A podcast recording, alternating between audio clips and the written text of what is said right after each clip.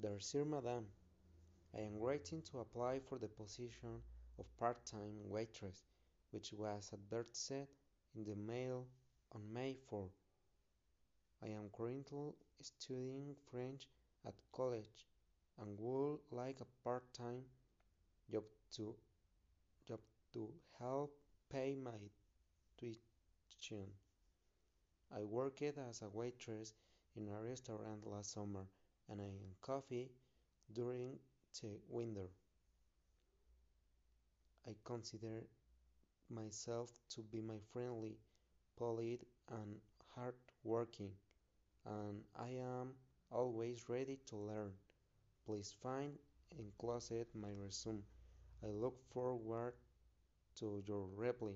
Your faithfully, Jenna Hurley.